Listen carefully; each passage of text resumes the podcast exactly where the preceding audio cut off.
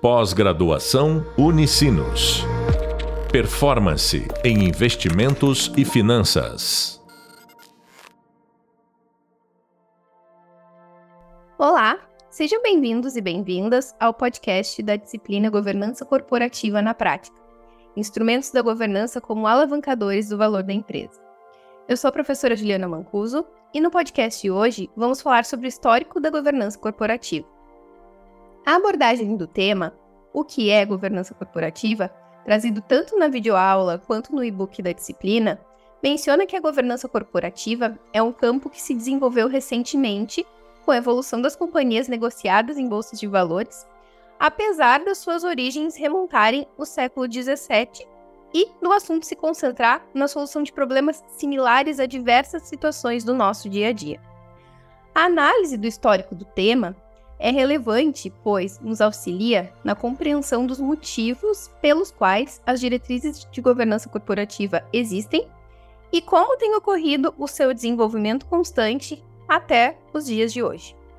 Para entendermos como tudo isso vem evoluindo, desde a sua concepção, eu vou contar algumas histórias baseadas no histórico da governança corporativa, exposto no livro de Rossetti e Andrade, de 2014, e no livro de Silveira, de 2015, com alguns comentários acerca de como os marcos históricos podem ser verificados ainda nos dias de hoje nas práticas de governança corporativa.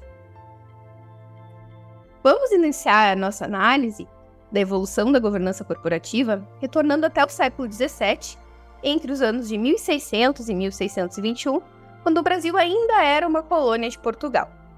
Naquele tempo, alguns mecanismos de governança similares aos que estudaremos na disciplina já eram utilizados nas chamadas Companhias das Índias Orientais, que operavam no comércio de especiarias trazidas do Oriente para a Europa em navios, e essas companhias dominavam o comércio internacional.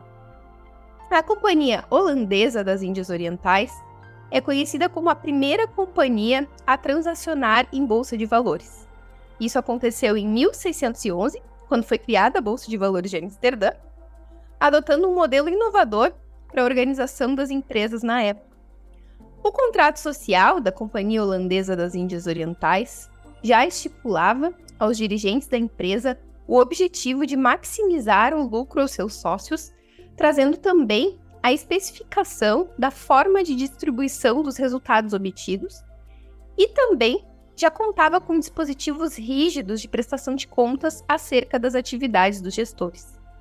Assim, nas origens da governança corporativa, já podiam ser observadas diretrizes que até hoje são praticadas, por exemplo, o princípio da prestação de contas, hoje incluído no princípio de responsabilização da governança corporativa,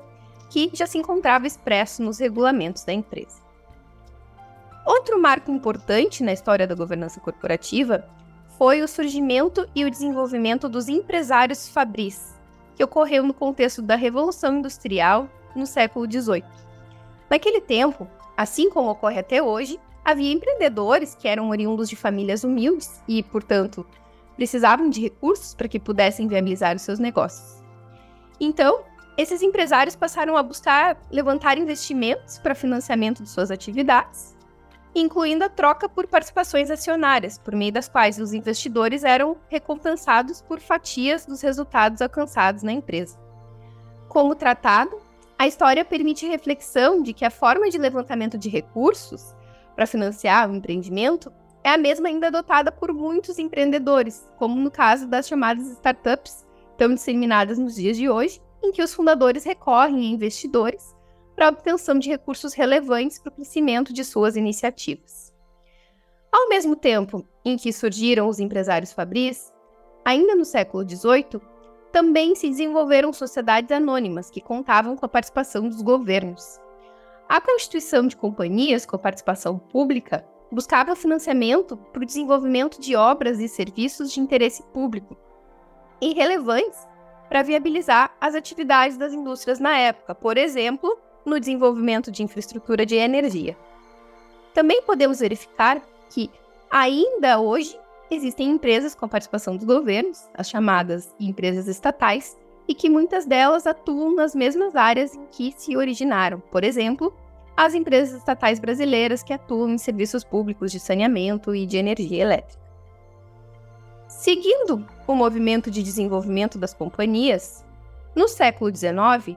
o sistema acionário passou a ser utilizado de uma forma mais ampla, impulsionado pelas oportunidades de negócios que surgiam com a necessidade de fornecimento de bens e serviços públicos, que já referimos previamente, e com o desenvolvimento tecnológico, que demandavam a busca por recursos para a implementação de tais projetos. Podemos verificar que a evolução da organização das empresas, na forma de companhias, se confunde com o desenvolvimento do capitalismo e com a organização da propriedade. Nesse contexto, passou a ser desenvolvida legislação com o objetivo de proteção dos direitos dos sócios, sendo a primeira vez utilizado o termo sociedade anônima na França no ano de 1807. Veremos ao longo dos estudos da disciplina que a existência de normas que protegem os direitos dos sócios são um importante mecanismo de governança corporativa ainda nos tempos atuais, pois se trata de uma garantia aos investidores em relação ao alinhamento das atividades da empresa em que investe e os seus interesses como sócios. Pois, caso isso não ocorra, a legislação vai prever uma punição aos responsáveis e uma reparação aos danos causados ao acionista que foi lesado. O desenvolvimento das sociedades anônimas pode ser verificado na virada para o século XX, quando já existiam empresas com mais de 25 mil sócios nos Estados Unidos. No final da década de 1920, a American Telephone and Telegraph Company, na área de telecomunicações, se destacava como um quadro de mais de meio milhão de acionistas e ativos de mais de 5 bilhões de dólares, números que são bastante relevantes mesmo se considerados os patamares dos dias de hoje. O crescimento das sociedades anônimas seguiu sendo verificado no começo do século XX, com o aumento do número de empresas e também com a valorização de suas cotações nas negociações em bolsa de valores. Até que a crise de 1929 levou as companhias a perdas que nunca antes tinham sido vistas e com a falência de milhares de empresas, o que trouxe impacto negativo ao capitalismo que então era vigente. Porém, apesar do grande vulto da crise de 1929, a partir de 1934 houve uma retomada no crescimento das empresas, além da pulverização do seu capital, ou seja, uma grande dispersão de suas ações, com a distribuição entre diversos acionistas, ao invés de uma concentração em poucos acionistas. Na época, havia muitas companhias em que os maiores lotes de ações concentrados nas mãos de um único investidor não chegavam a alcançar 1% do total do capital social da empresa. Nesse contexto, a gestão das organizações, que antes era com maior frequência executada por um acionista majoritário, proprietário, passava a ser realizada por executivos contratados para essa finalidade de gestão da empresa, havendo então uma pouca força dos acionistas nas decisões tomadas acerca do rumo dos negócios da empresa por essa grande dispersão do seu capital. Nesse contexto, passaram a ser destacados os problemas causados pela separação entre a propriedade das ações que formam o capital das empresas e a gestão de seus negócios, ou seja, o seu controle, o campo em que se desenvolveram as práticas de governança corporativa que estudamos na disciplina. A obra dos autores Berlin Mintz, publicada no ano de 1932, é uma das mais reconhecidas referências na área de governança corporativa. Os autores apontaram três grandes mudanças ocorridas nas sociedades por ações. A primeira delas era a já referida separação entre propriedade e controle,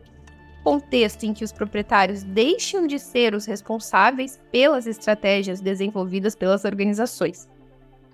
A segunda mudança destacada por Berlin Mintz decorre da primeira, e era a transferência da gestão aos executivos contratados, que acabava causando os conflitos de interesses entre os donos de um negócio e os seus administradores porque o curso das atividades poderia acabar se desviando dos interesses dos acionistas proprietários. Por fim, berlinins também destacaram que os objetivos das organizações, que antes eram direcionados exclusivamente à maximização do lucro gerado aos acionistas, passavam a considerar outros interesses legítimos envolvidos na atuação da empresa, o que também é um ponto que estudaremos na disciplina.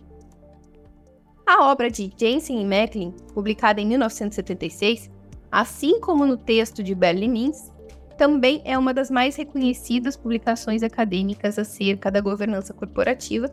e que trataremos diversas outras vezes ao longo da disciplina. Jensen e Macklin ampliam o tema abordado por Berlin Mins, destacando o conflito de interesses existente entre os proprietários e os gestores das companhias e abordando também o conflito de interesses que pode ocorrer entre os acionistas majoritários e os acionistas minoritários. A partir da obra de James Macklin, tais conflitos de interesse passaram a ser reconhecidos como conflitos de agência, ou problemas de agência, ou ainda relação principal agente, situação que ocorre sempre que alguém delega a tomada de decisão de um assunto de seu interesse para um terceiro, em que os interesses das partes podem estar desalinhados, ou seja, os administradores do negócio podem vir a levar os rumos da empresa para os caminhos que se distanciam daqueles que são desejados pelos seus proprietários, seus acionistas. Jensen e Macklin também apontam mecanismos para evitar os conflitos de interesse, como formas de remunerar os gestores de uma maneira que se alinhem os interesses entre os gestores e os proprietários, como o pagamento por meio de ações da empresa. Mas, mesmo com cerca de meio século de sua publicação, a obra de Jensen Macklin segue sendo uma das referências mais citadas no tema, e os assuntos abordados continuam sendo questões atuais, verificadas no dia a dia das organizações e também nas nossas relações pessoais. A teoria da agência, assim como os mecanismos de governança corporativa, em que se incluem as políticas de remuneração de executivos já citados por Jensen Macklin, serão temas aprofundados ao longo dos estudos da disciplina porque estão ainda muito fortes na governança corporativa atual. Com o histórico apresentado, podemos verificar que a governança corporativa é um tema que se desenvolveu em paralelo ao surgimento e o desenvolvimento das sociedades por ações. São estruturas em que os investidores depositam os seus recursos no capital de empresas em que não possuem o controle das decisões, não participam da gestão. Assim, o estudo da governança corporativa surge para a disseminação de práticas que proporcionem segurança aos investidores de que seus interesses vão ser respeitados na gestão das organizações. Veremos que, ao longo dos anos, o tema tem se desenvolvido, passando a contemplar os efeitos da atuação da organização em diversas partes relacionadas e no ambiente que está inserida. Então, indo além dos interesses dos acionistas somente. Atualmente, as práticas de governança corporativa têm se disseminado numa grande velocidade, sendo reconhecidas nos mais variados formatos de organização, sejam elas empresas privadas de diferentes tamanhos, mas também em entes governamentais e organizações do terceiro setor.